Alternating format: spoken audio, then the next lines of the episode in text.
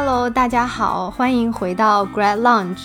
不知道大家还记不记得，就是十六期的时候，我们聊了一期，就是讲读博期间的饮食和养胃。嗯，那那一期的节目反馈呢非常好。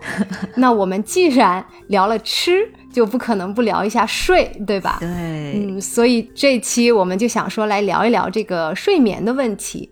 那这期呢，我们依然呢有邀请到 Fred 来我们休息室做客。耶、好，谢谢大家好，谢谢邀请。嗯那 Fred 呢，现在是在 University of Texas Austin，就德州大学奥斯汀分校的图书馆工作。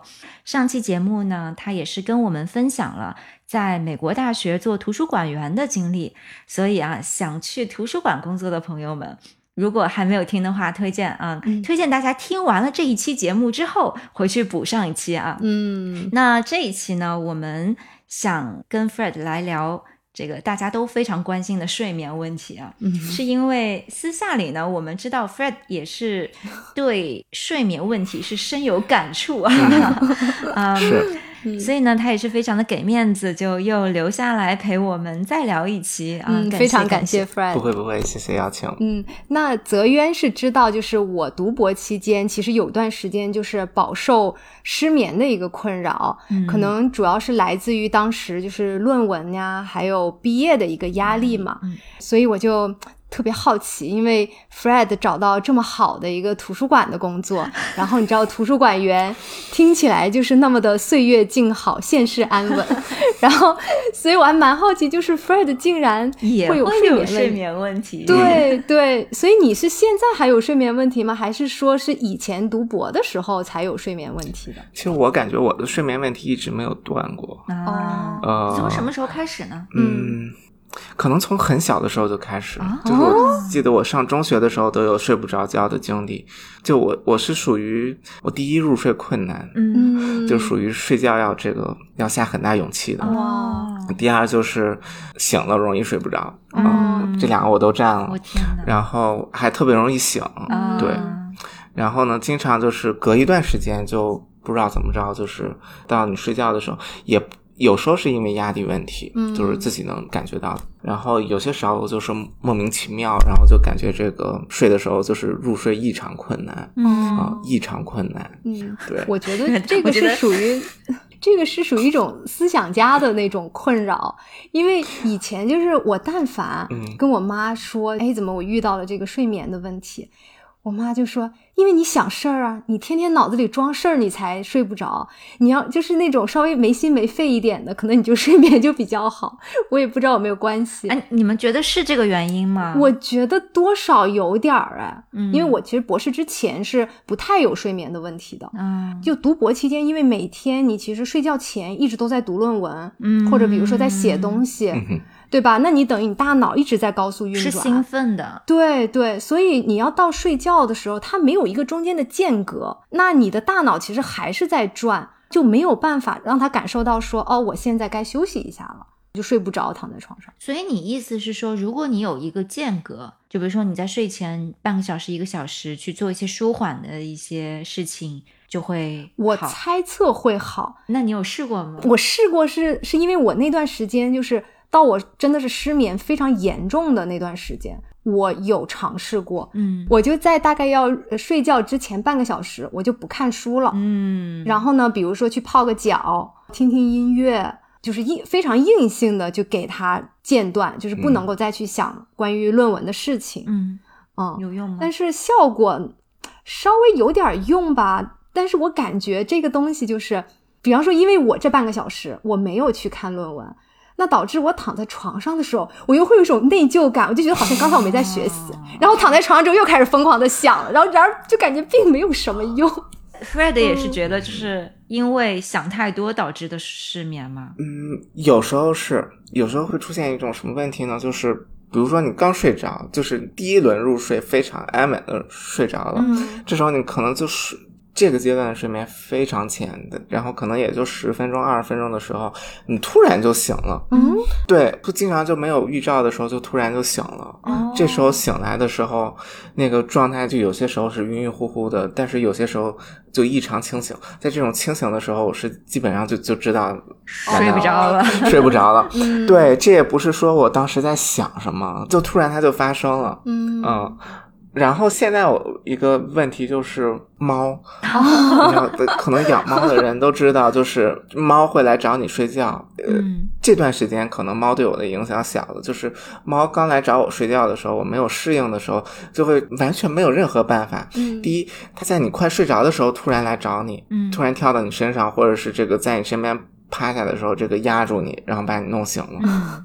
嗯这一种情况，嗯第二种情况就是，你知道猫一般也不会一直在你旁边待着的，就是它也要上厕所，它要吃东西。嗯它决定它要走的时候，它一跳，然后把你又蹬醒了，就，然后还有前段时间就是可能就是跟最近才发生，可能上周吧，就是半夜被弄醒，是因为它这个半夜在我胳膊上睡觉，然后当时我就。清晰的记得我做一噩梦，就说这个胳膊被一个什么 千斤之重的这么一个大大钢疙瘩压住，我 说我这胳膊要废了，然后 然后我就用力的掀这个胳膊，然后就把猫从掀到我脸上了，然后我就醒了。天哪，对，然后那是早上四点半，然后完蛋了，我就睡不着了。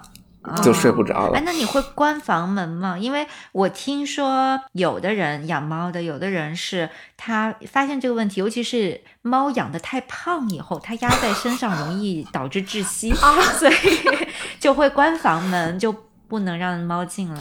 你关了门，它会它会挠门呢。哦，对，你可以训练它吗？你也不忍心嘛，就是你觉得这个，嗯，明白了。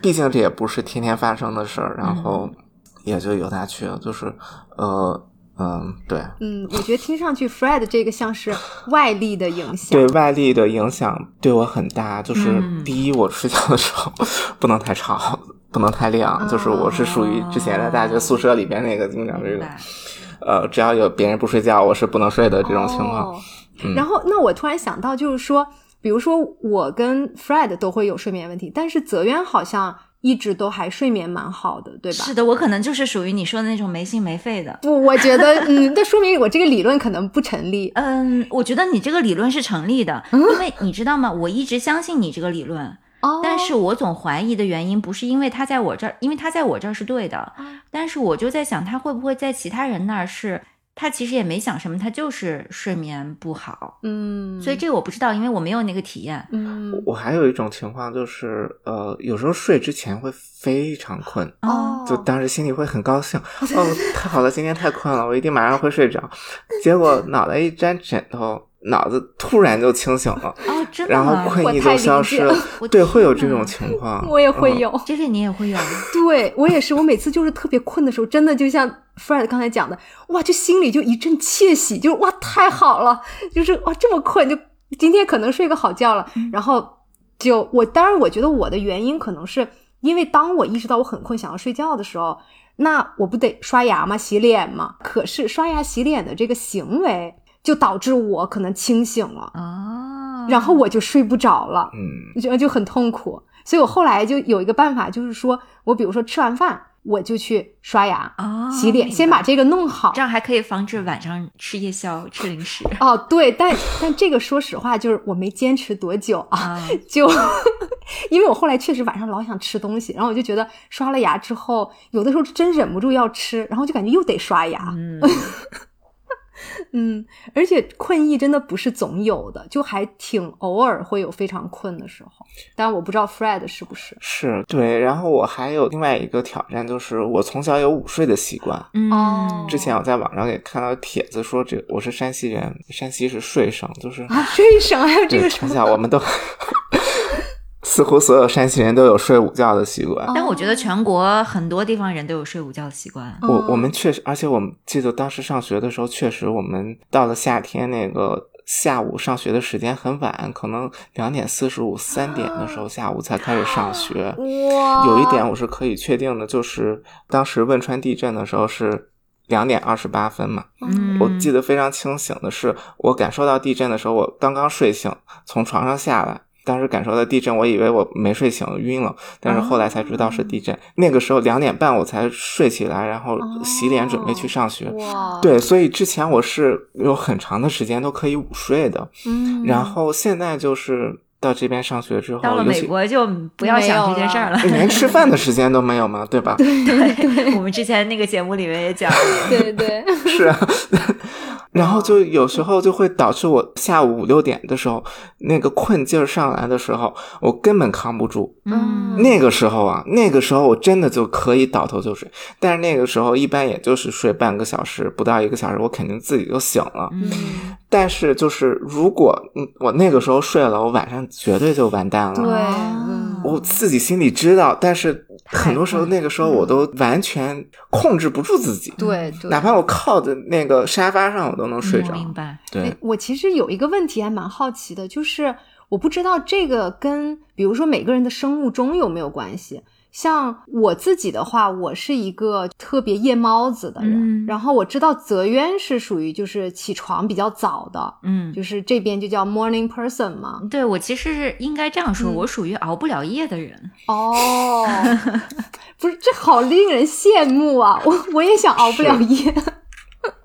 对，所以 Fred，你也是夜猫子吗？还是你会起床很早的那种？我我我两者都可以试，但是我都不想试。啊，就是我觉得我自己是一个非常不规律的人，这是我觉得这是我最大的问题。啊就是我一直想训练出来我自己一套 routine，、但是呢，就是总是屡试屡败。哦比如说我夜猫子的时候，我就觉得，比如晚上安静下来，然后那个时候我脑子特别清醒，我在那个时候写东西，我非常享受。嗯，但是过一段时间，比如说我又逼着自己早起，比如五点多、五点半、六点左右起来，然后洗脸啊什么的，清醒之后坐在那里写东西，我又会感觉我心情好好，这个非常舒畅。嗯但是这两种情况，我感觉都很难长久。哦，哦，那所以 Fred 就没有一个非常明确的生物钟，就是对，其实就是感觉，尤其是做学生的时候，就是你的压力可能随时间的变化波动比较大。嗯但是到了工作，我觉得我自己作息最规律，开始变得规律之后，就是开始工作，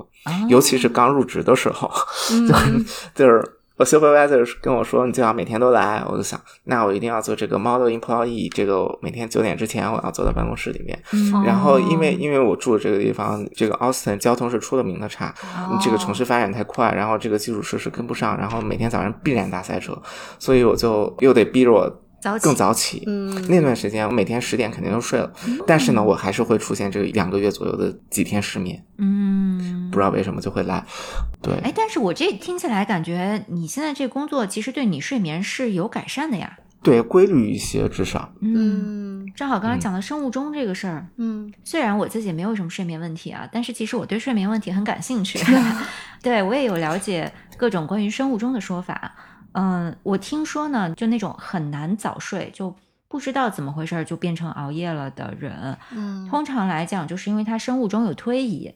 就像。我们讲说夜猫子什么的，他哪怕这段时间尝试早睡了，他慢慢慢慢还是会推晚，就因为他的那个生物钟可能不是像我们大多数人，比如二十四个小时，他可能是二十四点一个小时，他就推着推着就越来越晚，越来越晚。哦，然后比如说他过个十天，他就推晚了一个小时，他可能没有那么夸张啊，比如二十四点零零几个小时这样子，所以他就会越来越晚。那还有一种人是相反的，他就不足二十四个小时，所以他就会不停的早醒，就越来越早醒，越来越早醒这样子。嗯对，但是大多数人应该还是相对来讲没有那么敏感的吧。嗯但是这个就是确实他有一个基因的问题。嗯说到这个，因为正好又结合 Fred 刚才说的那个情况，就是还有一种人的说法，就是说其实这个所谓的八小时睡眠是一种现代的概念。对，就说其实我们人在原始社会的时候，并不是睡整觉的，因为那个时候的生存环境可能没有办法允许我们睡整觉，然后大家都是说见缝插针的去睡，呃，或者说是有的人睡着，有的人醒着这样子，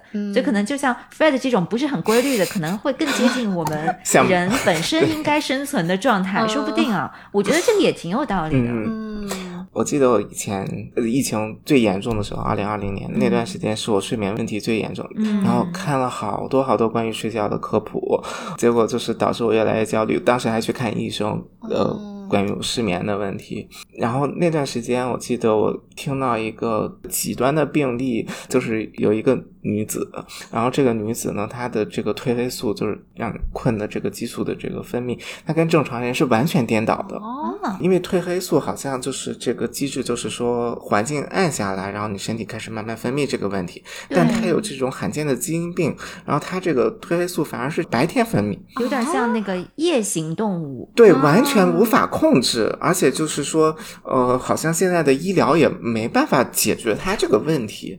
就那一期这个好像是 Radio Lab 那个 podcast，然后讲他的生活就非常痛苦，因为他很多事情都。都做不了，因为比方说你要去银行，银行只有白天开门，对，能想象。对，就像我们熬夜一样，他得去熬夜处理我们不就是正常要处理的一些事情。对，对他来讲就是熬夜啊。嗯，就就我觉得很神奇。我觉得刚刚 Fred 提到一个就是睡眠的焦虑，我觉得他好像在我听来，好像是导致失眠的一个很重要的原因，是，就是因为你睡不着，然后你焦虑这件事情，你就更睡不着嘛。对，刚刚就讲到说那种虽然明明很困，但是一沾枕头就清醒，那个我感觉听起来就好像是一个睡眠焦虑，就是说。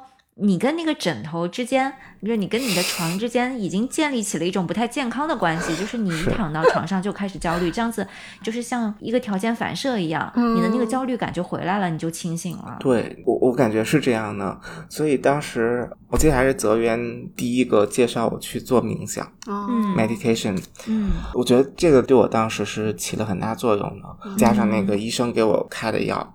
当时我去看医生的时候，医生其实当时他建议我是去看睡眠门诊，就是在美国会有专门专科 医生，或者是经过训练的这种 physician，呃或者 therapist，他可以帮你改善睡眠，或者是来诊断，就是你在那个门诊里边带上各种仪器去睡，然后看你到底是什么出问题，呃因为当时是 pandemic，就是什么都乱七八糟，就说当时也没有这个 available 的 appointment，、哦然后只能说你先给你开一些药，然后他给我开那个药很有意思，然后我记得我当时查这个药似乎在国内也没有获批上市，但是在美国是一个被用的比较广泛的药，但那个药它有一定的起作用的时间，嗯。就比如说你要现在决定睡觉，比如说你是晚上十一点要决定睡觉，然后呢，你就提前十五分钟到十分钟，十点四十五到十点五十这个时间吃药，然后这个药呢，大概在十分钟的时候，它的作用会达到 peak，然后会让你很困。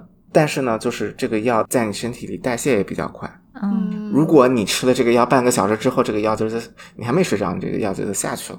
啊，啊、就会有这种情况。一开始那个药对我很管用，嗯真的就像下了蒙汗药一样，就突然就感觉脑袋空空，然后身体轻飘飘，然后就睡着了。但是就是后来焦虑让我抵制了这个药。然后就变成这个，我这个焦虑的时间会持续到这个药劲儿下去，就我会困着很焦虑，然后呢药劲儿去了，我还是很焦虑，就还是睡不着。嗯是不是跟你身体的这个一段时间之后的耐受性也有关系？我觉得可能是有一些关系的，就是后来医生就跟我说，一个不够吃两个，然后但是不要吃超过三个。啊，嗯，这个药其实副作用很低，哦就是一个入门级的药物，就是如果对你有作用的话，说明你这个病不是很重。嗯但比如说，它帮助你就最开始它可以帮助你入睡的时候，它也会帮助你说你比较少的醒来吗？会哦，会，它会让我睡得比较踏实。那就还是蛮有用的。对，刚刚还提到那个冥想嘛，因为我感觉其实很多人对这个东西都还蛮好奇，或者是因为大家都听的比较多，但是我感觉周围人尝试的并不是很多。嗯，可不可以说一下，就是你利用冥想去解决睡眠问题的时候，你是怎么做的，以及你觉得它的效果是什么样的？对，好的。应该当时就是我开始用冥想，就是已经这个药对我来说作用不是很明显的时候，嗯开始用冥想。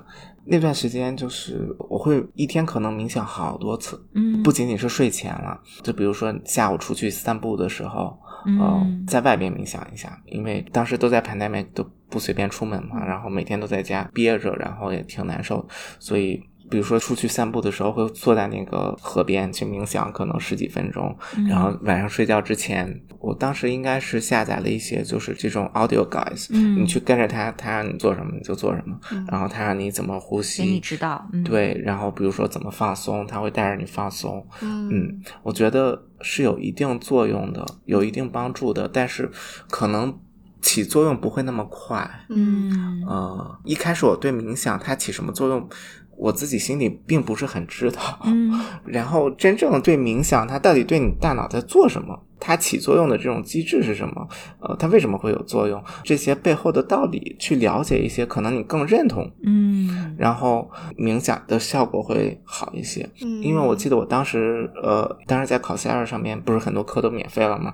嗯我记得我听了一个叫 Modern Buddhism and Psychology，、哦还是 Buddhism and Modern Psychology 这么一个课，然后它很大一部分在讲冥想到底是在干嘛。嗯还听了一个，知道这个课后来变得很火，可能有一些朋友也听过，叫 Learn How to Learn，学习如何学习，就是讲我们大脑是怎么学习的。嗯然后其中有一个 module 也是关于睡眠的，会告诉你你冥想会对大脑产生一些什么样的气质性的变化、嗯 physical 的变化，然后它是什么样的道理，然后能安抚你的情绪，或者是更容易 relax 下来。是。嗯我自己为什么我当时也是 Fred 跟我讲说他有睡眠问题的时候，我有推荐他冥想。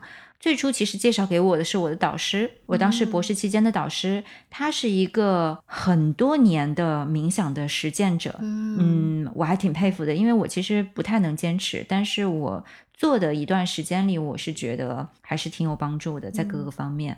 所以我自己是觉得，对我来讲，我是能看到效果的。虽然我没坚持，主要也是因为我没有什么太大的问题。嗯嗯，但是我是觉得，哪怕就是最简单的，你在睡前去做一个全身的一个 screening，就是一个放松，然后去调整呼吸，把你的意识收回来等等，你哪怕做一个最基础的这个东西。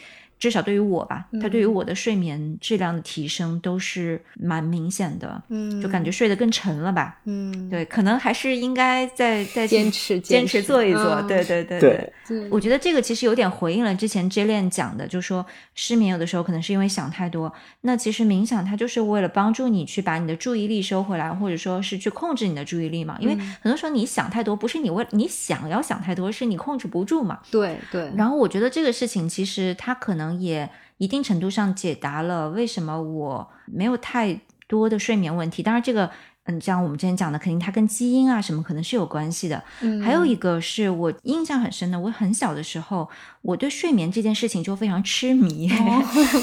我小的时候对觉得睡眠这件事情很神奇。嗯然后我记得我有，比如说半夜醒来睡不着，嗯我就跟我妈说，当时我还很小，睡在我妈旁边的那种年纪，我跟我妈说我睡不着，我妈说你什么都不想就能睡着了。我妈是一个睡眠很好的人，我可能遗传了她。哦她说你什么都不想就睡着了。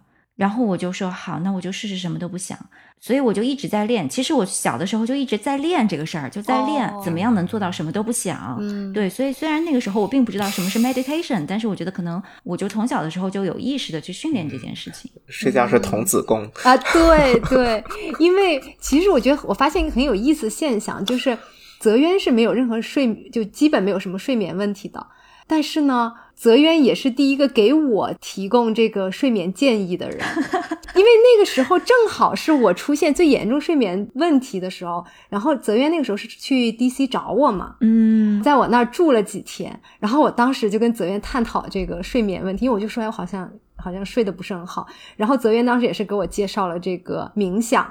当时对我来讲，我不知道是不是它起到了作用，因为我已经意识到这个问题之后，我就同时在尝试很多不同的方法嘛。嗯，那其实我也不知道是不是这个起到的主要的作用，但是对我来讲呢，它就是一个帮助我，等于就是有点清空我的大脑，对对对吧？嗯因为就是你大脑一直控制不了的在想各种事情，那你这个冥想等于它通过一个，比如说专注在你的呼吸上面这样子一个方式，帮助你去控制一下你的这个就是漫无目的的这种乱想。我觉得可能这个也是起到一定作用。然后同时我还有一个我觉得应该对我帮助蛮大的，是要让那个睡眠的环境变得很黑。嗯是对？吧？我那一年在 DC，我是怎么注意到这个问题的？是我不知道泽月还记不记得，我当时住的那个房间就是窗户特别大，就是整面墙都是窗户对，啊。然后我只有一个百叶窗，对对对，对吧？然后其实晚上睡觉的时候，就外面路灯照进来，那个光线其实还是嗯有的，还是蛮强的。嗯，是，嗯，我是那个时候正好去了一趟夏威夷度假，然后度假的那个酒店呢，它的那个窗帘儿就是完全不透光的对，酒店一般都是。啊。然后那四天我的睡眠就是。我从来没有意识过，就是怎么睡得这么好，就每天起来感觉自己焕然一新。嗯，然后我就思考了一下，我后来就想说，可能我需要把那个窗帘儿换成一个不透光的，就那个对我睡眠后来就是很有帮助的一个东西。嗯，对我感觉这种 blinds 这种百叶窗就是非常 tricky，、嗯它后来我就发现它。既可以让我睡不着，或者是 利用得当的话，它会让我早上按时醒来。因为那个百叶窗，它取决于你的光是从下边照上来，还是从上边照下来，它那个方向可以调整去阻挡这个光。没错哦一开始我没有发现这个问题，我刚才也说，就是有光我就会睡不着，然后哎总感觉这个下边如果有车开过，或者对我们下面就是这种一直亮的灯，嗯这个光总是会渗进来。后来我就把那个方向调过来，嗯调过来发现这样好了，早上太阳升起来，那个从上面照进来的光就进来了，嗯然后这个太阳光自然光会让我按时会醒来。嗯，其实最好的是，现在有很多人家里会做这个，就是那种智能的窗帘，嗯。它根据时间，嗯，然后去调整那个窗帘是嗯。全黑啊，还是可以让一些阳光透进来。这个就可能要实施的成本上相对高一点点，呃，应该还好，应该还好，就不会很贵。嗯，因为它哦也不是一个特别复杂的技术，反正哦，那我不知道 Fred 有没有尝试过一些在，比方说饮食方面，嗯因为我觉得饮食可能也能一定程度上帮助我们，比方说入睡，好问题对吧？嗯嗯，我其实这个问题我完全就关于吃上面，我之前没有从这方面想过，可能唯一尝试过、实验过的就是呃酒精，对喝酒对到底有没有帮助？嗯对对，呃，和咖啡。我也想说哦这两个，对这两个东西对我来说，就是我我完全摸不着规律，啊，我感觉这也取决于当时人的身体状态。嗯，就比方说，我感觉到我已经很焦虑的时候，就觉得自己肯定又今天又睡不着了，完蛋了，又要睡觉了。然后这个缓解这个焦虑的时候，有时候喝一杯红酒，但是就是一杯，因为一次也不能不要喝太多。如果你自己心里不是那么很紧张的时候，你会感觉到这个酒精对你的这个身体有放松的作用，嗯这个时候可能是会帮助你睡觉。嗯但是如果你当时已经本身很紧张了，然后喝了这个酒会之后会让你更紧张。啊，而且后来就是我看过得到科普，就是说这个无论如何，酒精对你的睡眠都是不会有帮助的。对，即使它会让你很快睡着，但是它会让你的睡眠质量下降。是的，既然它对我的这个作用产生的如此不规律，再加上它对睡觉只有害处没有好处，然后后来就不用这种方法。嗯但是咖啡，咖啡就是非常奇妙的东西。我记得有个刻骨铭心的经历，就是当时让我意识到咖啡原来有这样的作用。就是有一次晚上七点上完课，我感觉心血来潮，我随便吃了点东西，我去图书馆干到了十一点。回家之后就感觉好累，好累，好累，终于可以要睡觉了。然后这时候就是。准备好这个躺到床上的时候，就突然睡眠的这个焦虑又上来，就马上就感觉要睡不着了。但是你又很累，然后就是整个人都很纠结，身心都很纠结。这时候我都就想说，你到底想干嘛？然后就有一种冥冥之音跟我说，我要喝咖啡。但是快晚上快十二点了，然后就去弄了一杯咖啡。我还没有喝，就是闻到那个咖啡的 aroma，然后整个人就平静下来了。啊，那一杯也没有全喝完，喝了半杯吧，然后我就感觉，哦，就是这个感觉气儿就顺了，睡了，然后，然后之后就睡了。对，大家没听说过吧？咖啡还有助眠的功能。还有，我觉得真的就是那种咖啡的 aroma，就是可能是气味，嗯，因为当时我是很快就睡了嘛，可能那个咖啡因还没有就是发挥它的作用的时候，我已经睡了。这个跟我们常识还挺相反的。就我们一般想的是睡不着，你就不可能再喝咖啡了，只会让你更亢奋。但是这一点我其实是有同感的。哦，其实刚刚刚刚 Fred 说的这两点我都有同感。如果说你是对于咖啡因本身就不敏感的人，嗯，不管你是已经耐受程度很高了，还是从来就没有敏感过，像我就是对咖啡因非常不敏感的话，那它其实并不会呃影响你的睡眠，但是它嗯在有的时候可能会确实有助眠的效果。它这个助眠的效果确实不在于它的咖啡因什么，不在于它内部的物质，嗯而在于因为你平时就很喜欢喝它。然后呢，它又是那种热乎乎的、暖暖的，就是它给你一个哦心情舒缓的那个感觉。它其实在这儿，我觉得可能如果说你平时很爱喝牛奶，你那个时候喝一杯热牛奶也行，对是一样的道理。嗯，但是这个前提是咖啡因对你没有什么作用。对于有些人，咖啡因对他特别敏感，那最好就是一点都不要喝。你哪怕说你早上喝了，晚上不影响睡眠，它还在影响你的睡眠质量。哦，对于这种人的话，就真的是一点都不能喝，嗯才能保证比较好的睡眠质量。所以这个人跟人差异非常大。然后，但是像酒精这个的话，也是有很多医学的研究，就是不管对什么人，酒精对于睡眠的影响是只有坏处。哦，哪怕你以为它好像能够助眠，但是你的睡眠质量会很差。嗯，像我的话，我是一个对酒精非常不耐受的人，嗯，所以如果我晚上喝了酒的话，我确实会非常困。我的状态就是我喝一点我就超级困，困到自动关机那种。哦，但是我整个晚上的睡眠质量会很差。哦，明白，就是你是可以帮助你睡觉，但是你的睡眠质量不高。对对，我自己之前尝试过的就是喝热牛奶，因为那个时候失眠就在网上查，然后很多就说可能喝热牛奶是有帮助。但我的问题是我本来就是一个肠胃不太好，就很容易腹胀气。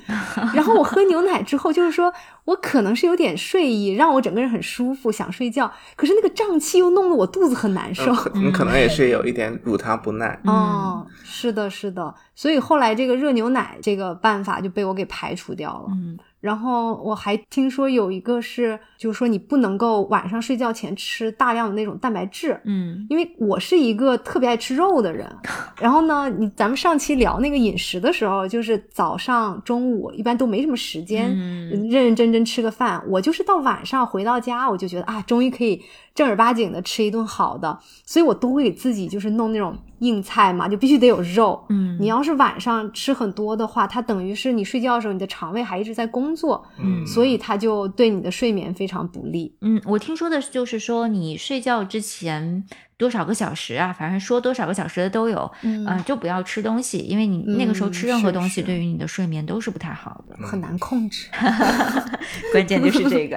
对对，我还尝试过，就是呃，这是我在当时在日本的时候、嗯开始有的这么一个习惯，就是会泡澡。哦，对，就感觉泡澡好像确实是有一些帮助，对于睡眠来说。嗯，而且我记得看过一个科普说，呃，如果你不泡澡的话，至少你这个泡脚，嗯，好像真的是对助眠有一些帮助。对嗯，我也听过这个，就是说你睡前你洗个热水澡，就我听的一个理论是说。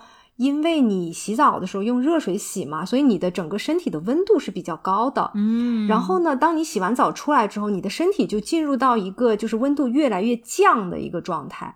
当你身体温度开始下降的时候，它就是整个人你的思维也开始就是 calm down，、嗯就是想让你进入到一种就是睡眠的状态。对，我听说过，好像确实是这个室内温度控制的稍微低低一一些点，对嗯。对入眠有帮助。嗯，是的，是的。对，我刚想到，就是我最近在用一种叫什么 sleeping balm，嗯，它其实就是里边加了一般是薰衣草的精油，然后做成了一种膏状的东西，嗯。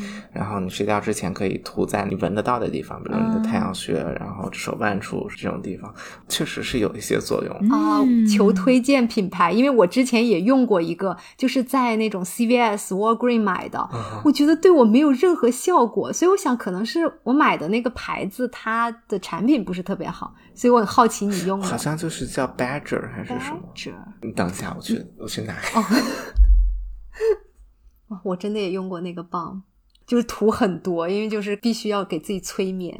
对，就这个哦，有一个 Badger 小水塔，嗯，它里边就是薰衣草和那个 bergamot，就 Earl Grey 那个茶里边那个嗯香料，哦佛手柑。我不知道它的中文叫什么。所以你就是抹在鼻子下面，还有哪里？就是他说手腕那些需要吗？他他这上面的 instruction 上写的是说放在你这个有脉搏的地方，嗯嗯，太阳穴或者是手腕上。哦，对，但是我觉得感觉主要是闻着它，对，所以我会往这个点上也稍微放一点。嗯，可能就是有些气味，它就可以帮助你入睡，这样。啊，对我之前还试过那个 diffuser，然后放薰衣草的精油在里边，有用吗？有一点点。有一点点。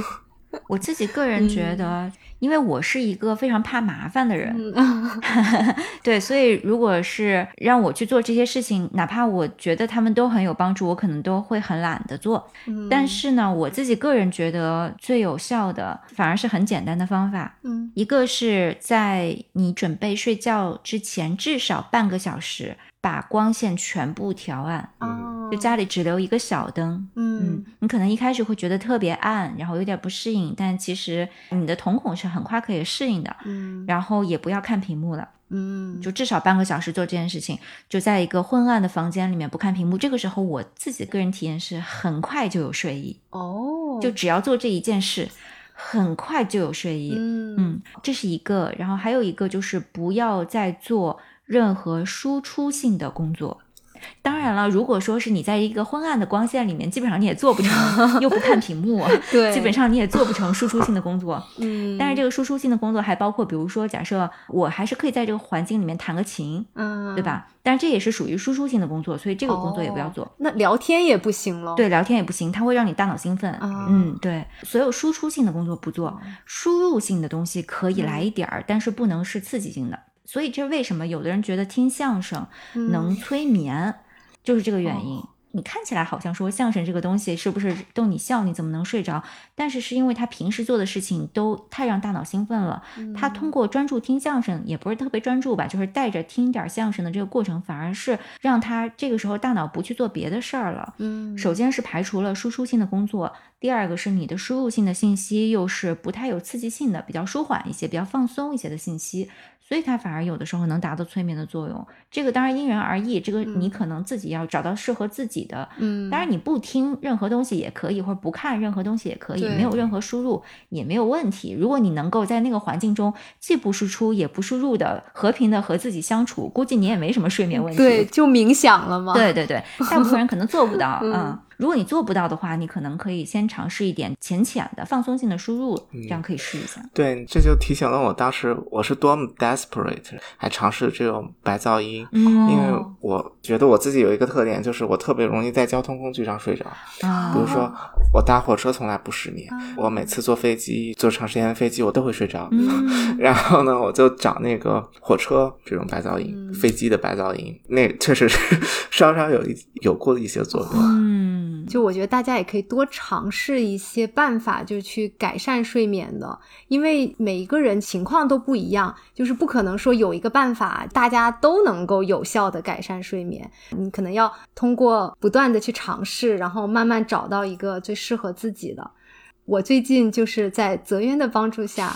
然后 开始尝试了这个 早睡早起，因为我一直是希望自己能够早起，嗯这个是我的目标，就是我一直想早起，但是呢，就特别困，就是睡不醒。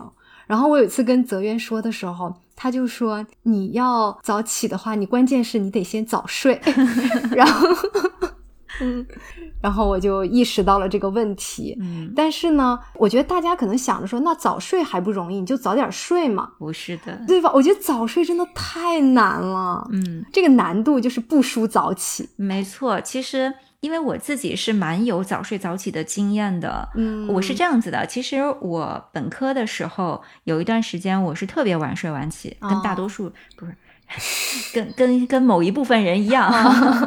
嗯，我是去了美国以后，从第一个还是第二个星期开始就去做了这样子的尝试，因为我那个时候正好那个学期有八点的课，哦因为对于我本科的那个作息来讲，八点的课我是真的去不了。哦，对我本科那个作息，十点的课我都不一定能去得了，你知道吗？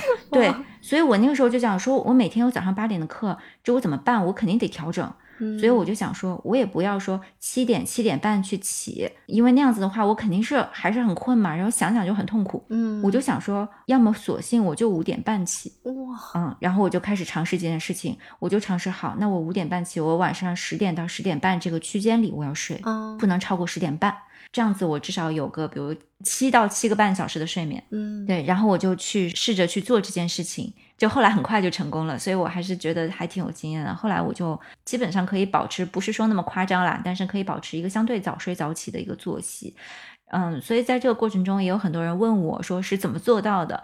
我后来去聊一聊，就觉得有早起问题的人，就是早起不了的人，嗯其实他们最大的困难不是早起，而是早睡。是的，他们以为自己是早起不来，其实是因为他们难以做到早睡。嗯，可能对于很多人来讲说，让你十点钟躺到床上，他都觉得是不可思议的事情，就觉得这怎么可能睡得着，一点都不困。是的，其实是要解决这个问题先。对我现在就在实践中，觉得还真的是很有效果。当然，我的目标是十点钟睡觉，但经常可能一拖就拖到十一点，但也比我以前要早了很多。我以前可能是十二点过了一些我才睡，嗯然后现在就是怎么样子来讲，我最起码十一点我都肯定是睡了的。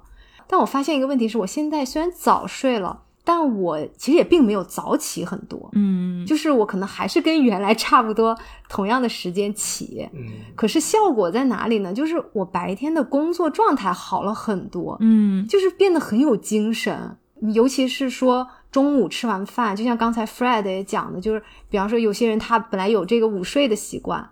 我的话呢，我其实一直是没有午睡的习惯，但是我也是每次吃完午饭之后，我就会非常的困，嗯就大概到那种什么两三点的时候，就会变得奇困无比。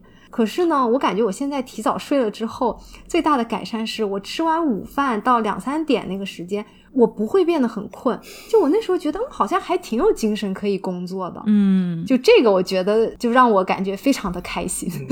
我觉得是刚，因为刚刚讲了一个早睡嘛，然后接下来的一个就是提高睡眠效率，哦，就不能把它给误解了。因为其实我觉得，尤其是我们在嗯现代社会这种节奏很快、压力很大的这个状态下，很多人就觉得，我如果能少睡一点，然后效率又很高的话，我不是能做成更多的事情吗？嗯，这个我觉得是一种对睡眠效率的误解。哦，嗯，我自己的经验吧，就是首先你要弄清楚你自己要睡多少小时才够。嗯，我记得这个是当时我问 Jalen 的第一个问题，，对，就是你自己先要清楚你睡多少小时是最佳状态。嗯，因为这个是每个人都很不一样的。然后你清楚这一点之后，比如说我是八个小时的话，嗯那我就要在这个范围里面看怎么样去提高它的效率。嗯，那比如说我同样是睡八个小时，我有的时候可能感觉更精神，有的时候就不一定。嗯那我就朝着那个更精神的那个方向去发展嘛。嗯然后讲到这个的话，刚刚回到 Fred 讲的那个百叶窗的问题，我就觉得早上醒来其实也是一个就是。对于睡眠效率很有影响的一件事情。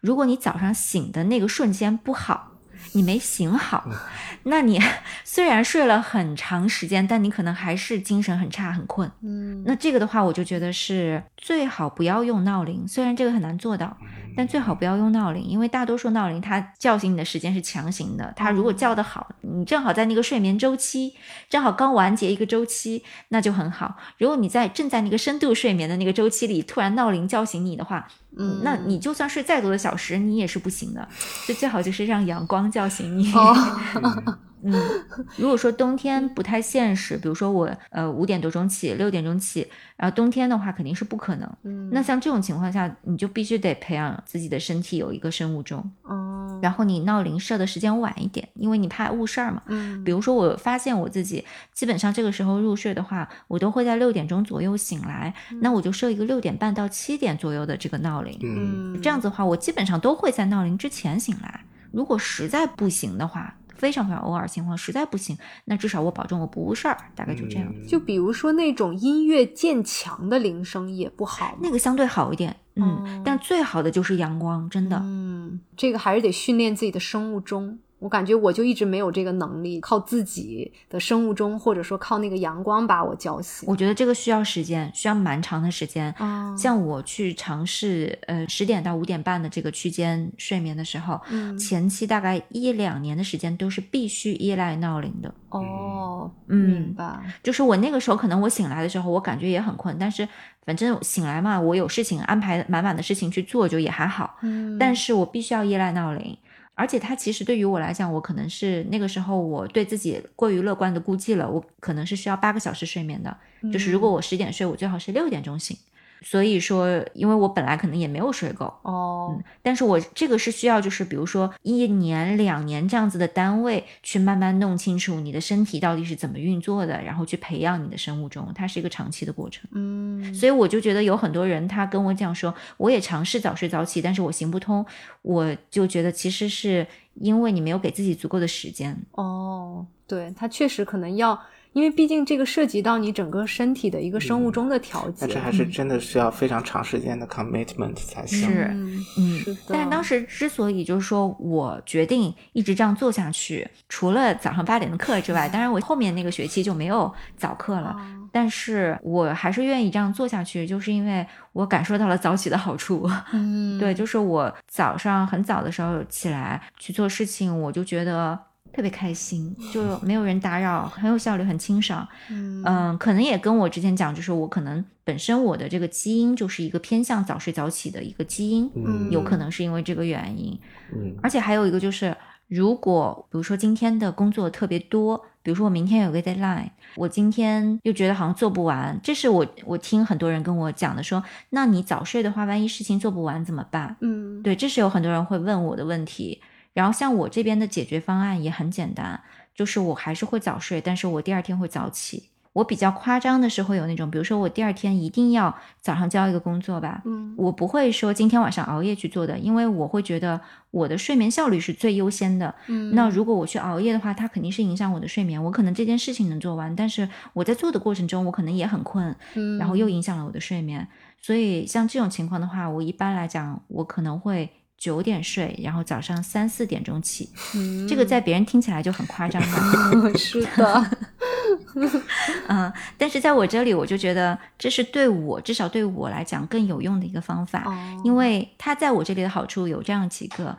第一个是我那天晚上会很开心，因为我就觉得，嗯，现在不去想了，我就睡觉。当然，这个可能也是我因为我没心没肺的这个潜质，我能睡得着。就是，嗯，我现在不去想了，反正我明天做。今天啊，今天可以早睡了，就很开心。今天可以早睡了，哦然后就早早的去睡觉。